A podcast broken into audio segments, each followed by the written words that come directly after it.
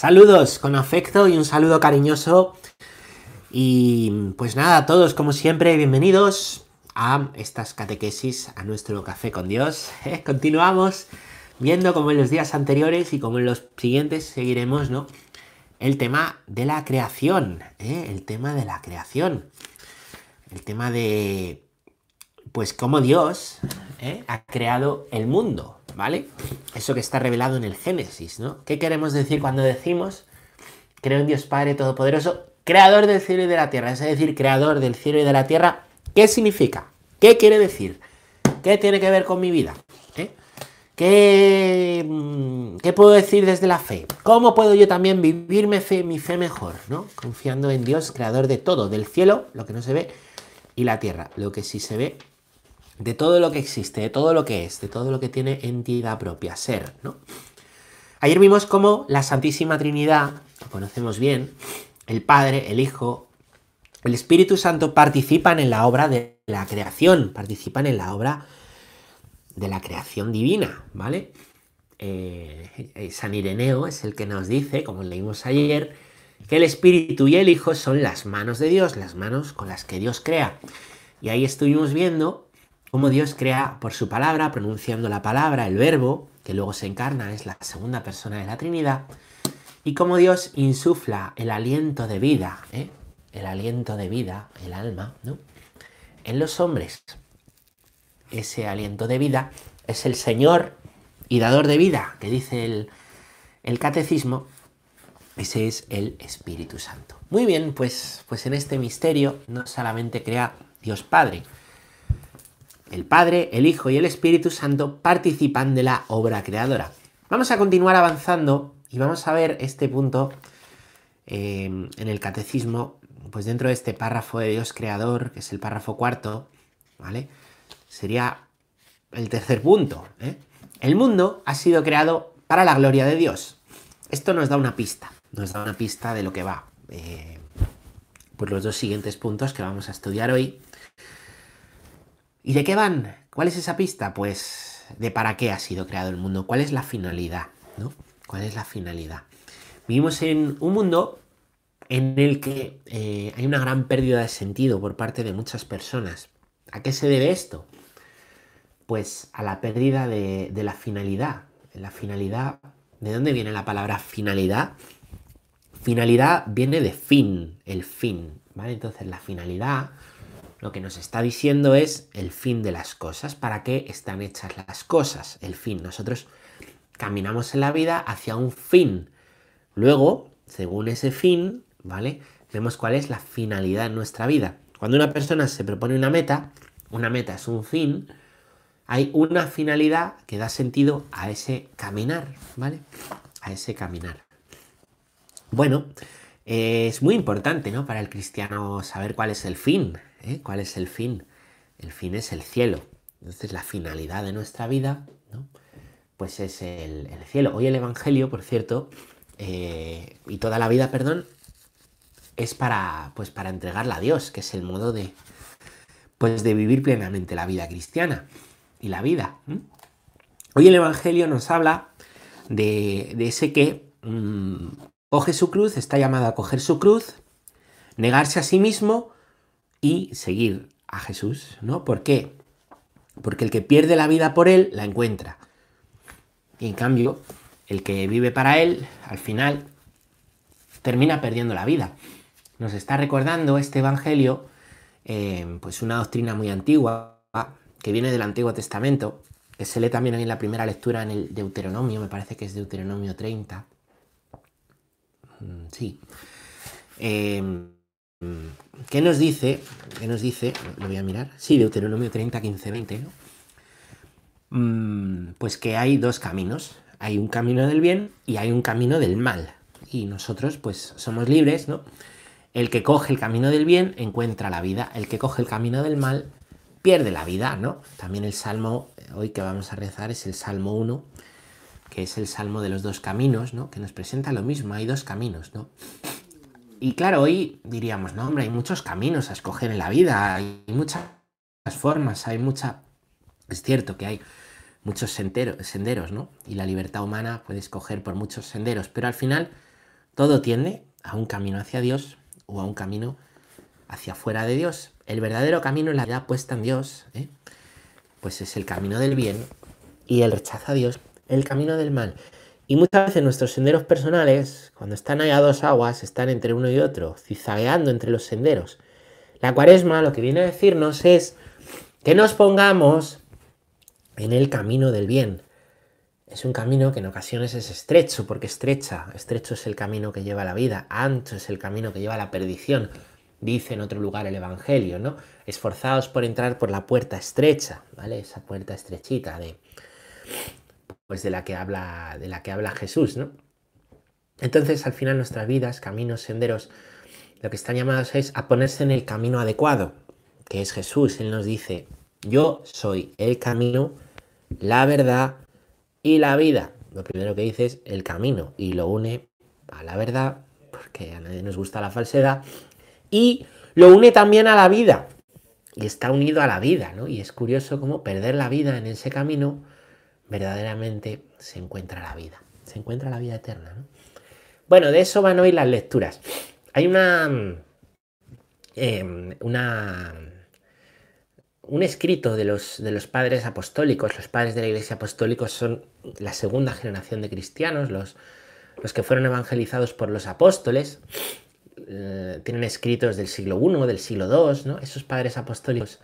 Hay un escrito que se llama la Didache o la Didache, ¿no? Es un escrito muy antiguo, muy breve, está en internet, lo podéis encontrar si ponéis Didache, ¿no? Y lo podéis leer entero. Y la Didache, que además yo la leí esta mañana, lo tengo aquí, eh, dice esto, ¿no? Hay dos caminos, el de la vida y el de la muerte, pero entre los dos hay una gran diferencia. Pues eso, tanto como entre la vida y la muerte, ¿vale? Eh, el de la vida es este, amar a Dios sobre todas las cosas. Después continúa, ¿no? Esto es un escrito catequético, es una catequesis que está escrita, se calcula entre el año 65 después de Cristo y el año 80.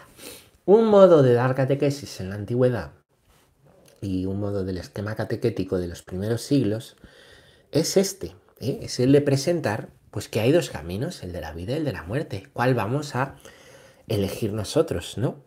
Y hoy sabemos, ¿no? Que Dios tiene toda una pedagogía que nos va acompañando, que nos va siguiendo, pero esto vale para hoy. ¿eh? ¿Qué camino vamos a escoger nosotros en esta cuaresma? ¿Qué camino vamos a escoger nosotros? El camino de la vida conlleva, como nos dice el Evangelio de hoy, coger la cruz. El camino de la muerte lleva, pues la, al final, el rechazo de, la cruz y de Dios, ¿no?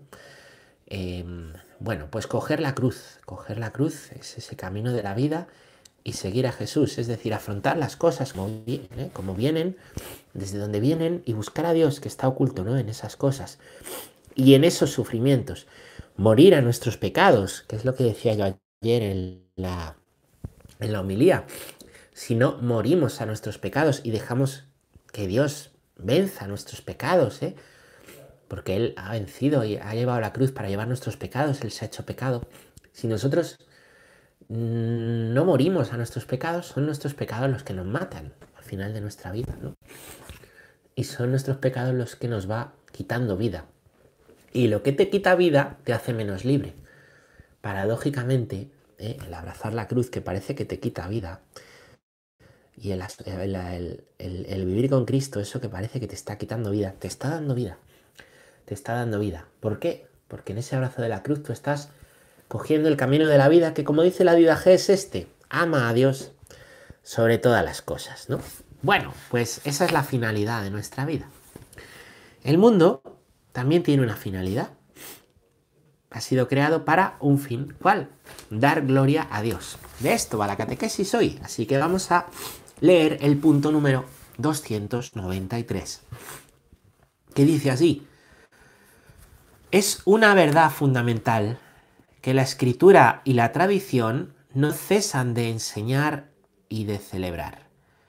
El mundo ha sido creado para la gloria de Dios. Dios ha creado todas las cosas, explica San Buenaventura non propter gloriam ahuyendam, sed, sed propter gloriam manifestandam, et propter gloriam suam comunicandam, no para anunciar su gloria, sino para manifestarla y comunicarla.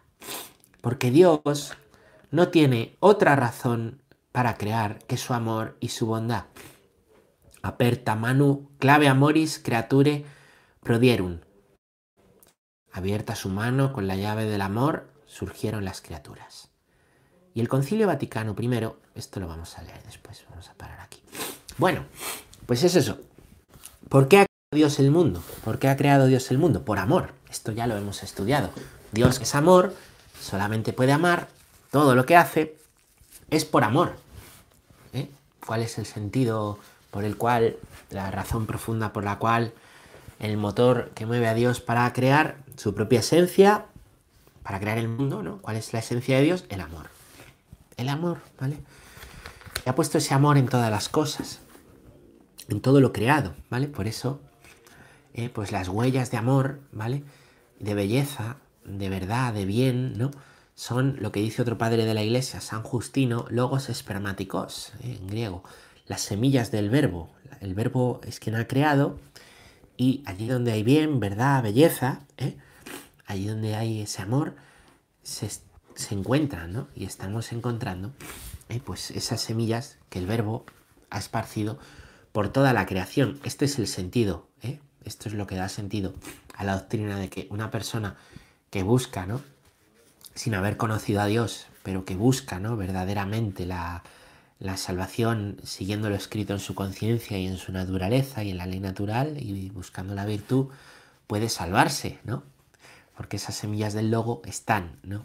Esparcidas por todos los rincones, por todos los, por todos los lugares, ¿no?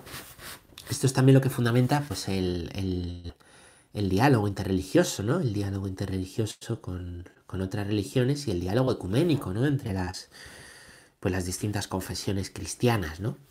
Eh, eh, buscar esas semillas de bien, de verdad, de belleza, ¿no? Bueno, pues eh, Dios ha creado todas las cosas por amor. Y dice, ¿no? Lo explica muy bien San Buenaventura, muy interesante San Buenaventura, ¿no? Santo franciscano. Inteligentísimo, lo que pasa, pues que quizá no es tan conocido, ¿no? Como Santo Tomás o otros, otros grandes filósofos, o San Agustín, ¿no? Pero vale mucho la pena San Buenaventura. Y dice, no para aumentar su gloria, sino para manifestarla y comunicarla. Es decir, Dios creó el mundo por amor, no para aumentar su gloria, es decir, no para que todo el mundo le dijera, ¡guau, qué maravilloso eres, eres aún mejor! ¿no? Como para mejorar, como quien hace algo para mejorar él mismo, ¿vale? O como aquel que busca y tiene una intención un poco torcida, porque lo único que busca es el aplauso y que le den gloria y le glorifiquen y hace las cosas para que le vean y le y le jalen y le tengan, y si no es el protagonista, él se enfada y... Dios, la gloria que tiene, ya la tiene. No necesita más gloria, él ya es Dios, ¿no? No es para aumentar su gloria, sino que es para manifestarla y comunicarla. ¿eh? Es aquel que hace el bien no para que le aplaudan, sino para que el bien se comunique y el bien se extienda, ¿no? Pues pues Dios, ¿eh? la creación, no es para que aumente su gloria, ¿eh? sino que es para que esa gloria sea comunicada y sea manifestada. ¿A quién? A nosotros, a nosotros, ¿no? Se nos comunica el amor de Dios, se nos comunica la gloria de Dios, por eso defender al hombre, por eso la defensa del hombre, de la mujer, por eso la defensa de la vida, ¿eh? que pues en la que tanto estamos, ¿no? De muchos cristianos en este tiempo, la defensa de la vida es dar gloria a Dios también, es la defensa de, la persona, ¿no? De la persona a la que Dios ha comunicado su gloria, ¿vale? Y también, pues esta gloria de Dios, Dios ha creado para que se manifieste, es decir, para que se reconozca, no en el sentido de wow, sino para que nosotros, ¿eh? Eh, pues a través de lo creado, a través de las criaturas, podamos ir más allá, trascender más allá, como os decía el otro día, ¿no? Del reza mirando la creación o del que a través de la eh, de ver quién es el hombre llega a Dios, pues también para que eso sea manifestado y podamos llegar a Él. ¿Vale? Es que la gloria de Dios ha sido comunicada para que podamos reconocerla y reconociéndola, alabarle y agradecerle. ¿eh? Y descubrir también la finalidad de nuestra vida. Como os decía antes, ¿cuánta gente vive con la finalidad de la vida hoy perdida? Y esto es un drama. Y esto es un sufrimiento grande, ¿no? Para mucha gente. Tenemos de todo, pero sin embargo, como hemos eliminado la trascendencia, como el materialismo, la visión de que la única realidad existente es lo material, ha eliminado la trascendencia, ¿qué sucede? Pues, pues sucede que eh, mucha gente pierde el sentido porque dice, oiga, oiga usted, pero es que hay en mí algo que es trascendente, hay, algo en mí que, quiere ir más allá, hay algo en mí que... que... ¿Y, qué sucede? Pues que... Eh, pues que mucha gente pierde el sentido de la vida nota que hay un hueco en el corazón, pero nos están dando la respuesta de que no. De que no, de que eso no se puede llenar, de que eso es química, de que eso es física, de que eso... que no. Ese deseo que tienes, no. Hoy leía una cosa de Tolkien en el Silmarillion, me gusta mucho Tolkien, ya sabéis, ¿no? Es ahí como una... Bueno, se puede por... No, no buscaba Tolkien la analogía, pero bueno, se puede ver como eh, están los hombres, los hombres mueren ¿eh? en la mitología de Tolkien y saben que hay algo más, pero no saben a dónde van. Y entonces como que le dicen a, a los elfos, ¿no? Que no mueren nunca. Claro, es que vosotros sabéis que no morís nunca, pero nosotros morimos y no sabemos a dónde vamos, ¿no? Entonces Tolkien con esto pues explica muy bien esa pregunta de el deseo que tienen los hombres mortales, ¿no? El deseo que tenemos los mortales de vivir para siempre, ¿no? Y dice, ¿no? Dice, dice los elfos a los hombres, pero mirad, eh, no sabemos cuál será el designio de Ilúvatar, de Eru, que es Dios en la mitología de Tolkien para vosotros. Lo que sabemos es que eh, esos deseos buenos que tenéis, hasta el más pequeño, hasta el deseo más pequeño, perdón, hasta el deseo más pequeño que tenéis en el corazón, dará su fruto. Sí, porque lo ha puesto Dios. Y pensaba yo, qué bonito es esto, qué bonito es esto, porque es que los deseos que tenemos de vivir para siempre, qué verdadero, los deseos de eternidad, de felicidad, esos deseos que el mundo materialista quiere reducir, pues, pues, pues están llamados a tener una correspondencia por eso los deseos en este mundo hay que orientarlos a Dios, hay que orientarlos a la plenitud y al cielo. Por eso, pues, pues al orientar los deseos, aquí vamos discerniendo qué deseos son buenos aquí y qué deseos nos llevan es al rechazo de Dios y nos llevan al camino de la perdición y podemos orientar esos deseos y aprender a través de los deseos que lo que mi corazón desea es algo mucho más grande que lo que aquí tantas veces el mundo me promete, pero me aleja de Dios. ¿Eh? Los ídolos. Es, es, hermoso, ¿no? Es hermoso que... pues que Tolkien lo explique así. Y, y, esto, ¿vale? Que no es simplemente la mitología de Tolkien, encierra una gran sabiduría, ¿no? Lo que hay en nosotros es una búsqueda de la finalidad y del fin, ¿vale? Y eso es porque estamos bien hechos y porque hay una correspondencia, si no, estaríamos mal hechos. Continúa yendo el punto 293, estamos abajo, en el párrafo pequeño, y dice, el Concilio Vaticano I explica, el solo verdadero Dios en su onda y por su fuerza todopoderosa, no para aumentar su bienaventuranza ni para adquirirla, sino para manifestar su protección por los bienes que otorga a sus criaturas, con libérrimo designio, justamente desde el comienzo del tiempo, creó la nada una, creó de la nada una y otra criatura.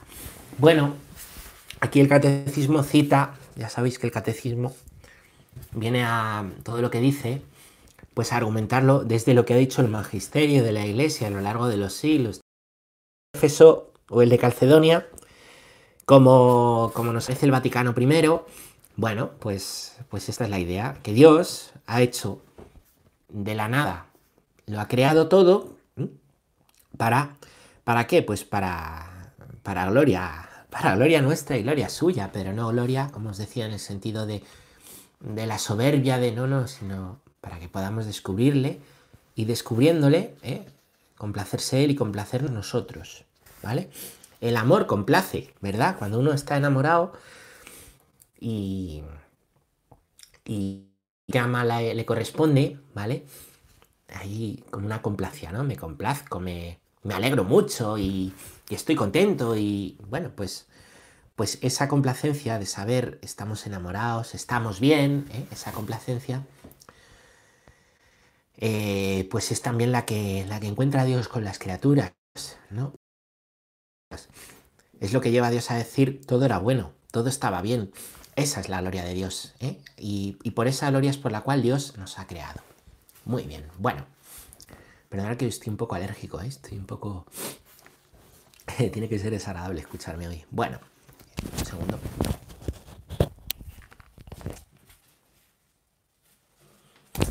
Vamos a leer otro puntito más. Vamos a leer el punto 294. El punto 294 dice así. La gloria de Dios consiste en que se realice esta manifestación y esa comunicación de su bondad para las cuales el mundo ha sido creado, hacer de nosotros hijos adoptivos por medio de Jesucristo, según el beneplácito de su voluntad, para alabanza de la gloria de su gracia.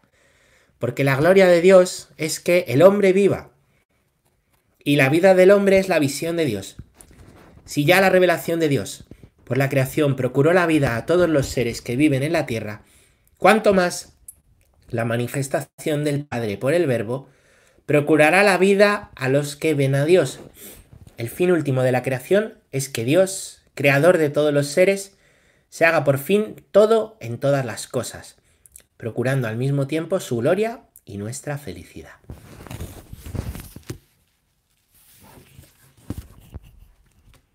Bueno, mucho que decir de este punto, ¿no? La gloria de Dios consiste, ¿eh? La gloria de Dios no consiste en que nos hagamos esclavos y le reconozcamos como nuestro amo. No, eso no es. Eso es como han buscado gloria, pues como buscan gloria los, los dictadores, aquellos que quieren imponer su idea sobre todo, ¿no? Aquellos que se hacen a sí mismo dioses o hacen de su ideología un dios al que servir en vez de mirar a la persona y pasan, ¿no?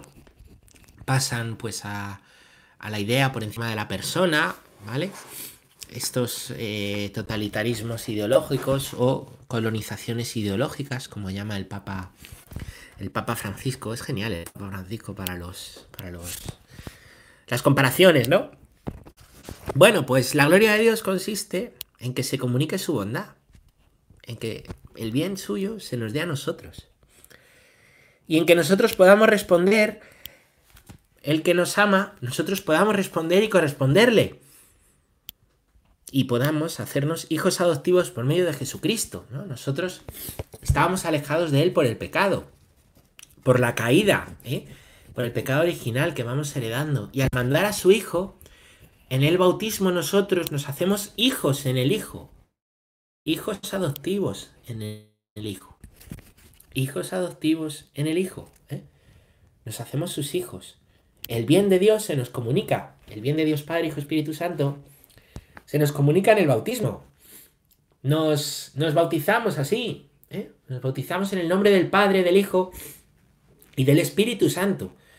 De manera que nosotros al responder como, como hijos adoptivos y nosotros al, al decir sí a Dios, quiero devolver tu amor, quiero, quiero vivir esto, quiero, pido la fe, pido la fe y el miércoles de ceniza, ¿qué hemos hecho? Pues, pues acercarnos una vez a decir somos pecadores, y me acerco porque la iglesia me llama, es que Dios es mi salvador y para eso yo tengo que reformar mi vida y ponerme en el camino estrecho, en el camino que lleva la vida, una y otra vez y por eso la iglesia nos da la cuaresma cada año. La cuaresma no es una pesadez de tiempo. La cuaresma es un tiempo de gracia, es un tiempo de gracia para nuestra salvación, ¿no? Bueno, pues, pues, pues nosotros al responder con la fe, al pedir a la iglesia la fe y responder quiero la fe y, responder creo en Dios Padre, Hijo, Espíritu Santo, estamos dando gloria a Dios. Cuando vamos a los sacramentos, es una respuesta desde la fe y es para dar gloria a Dios. Uno va a los sacramentos a, dar gloria a Dios, respondiéndole. No va a, es que por ir, es que cumplo, y así Dios, no, e-, eso por valerle a la iglesia le vale, le vale. Eso eso hecho imperfectamente. Pero en realidad Dios lo que quiere mostrarnos es que nosotros en los sacramentos damos gloria y recibimos gloria. En los sacramentos damos gloria y recibimos gloria. Ya me diréis vosotros de qué queréis vivir. ¿De la gloria o de la costumbre? De la gloria o de la costumbre. pues, pues eso, ¿no? Los tiempos litúrgicos en la iglesia, los sacramentos en la iglesia son para esto. Son para vivir de la gloria, son para vivir en la complacencia de Dios. ¿eh?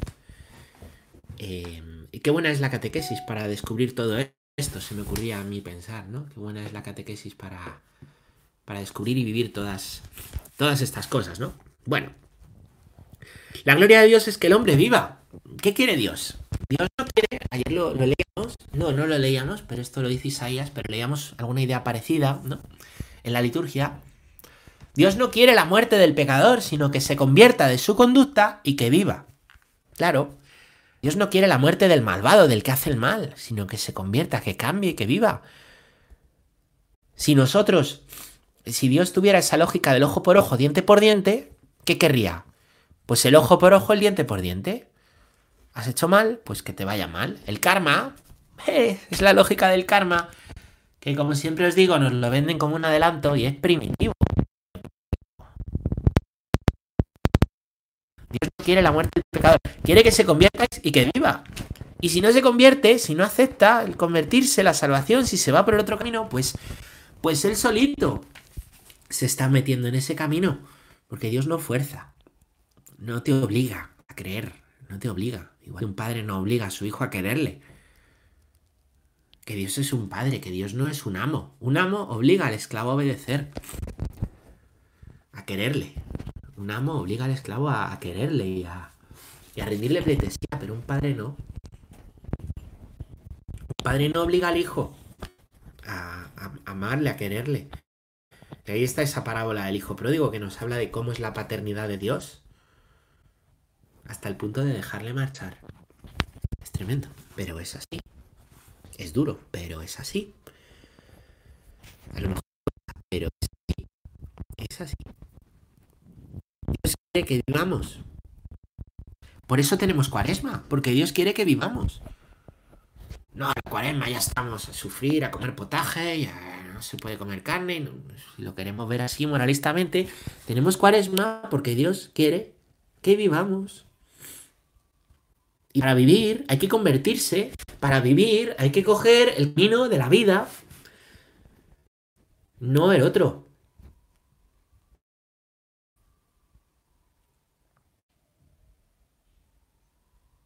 Y la vida del hombre es la visión de Dios, dice el catecismo. Esto me gusta mucho.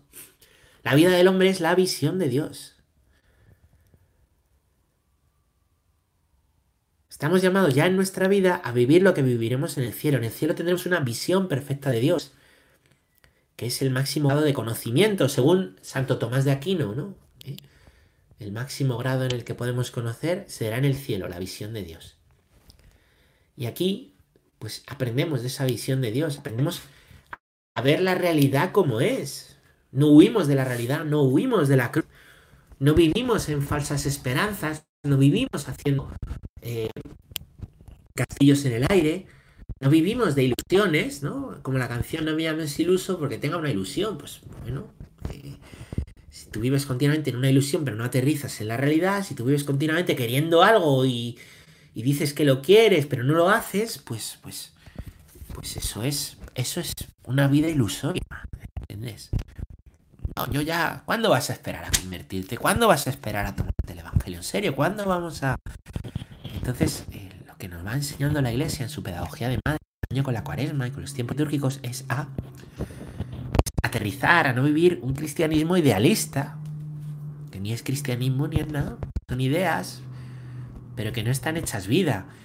Que Dios quiere que vivamos, que hagamos el Evangelio vida.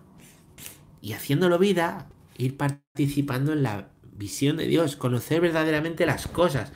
La conciencia que uno tiene de sí mismo, del bien, del mal, del sufrimiento, el aprender a obrar con discernimiento, ¿verdad? Bueno, pues eso es lo que nos da la fe. En ese camino nos pone la fe.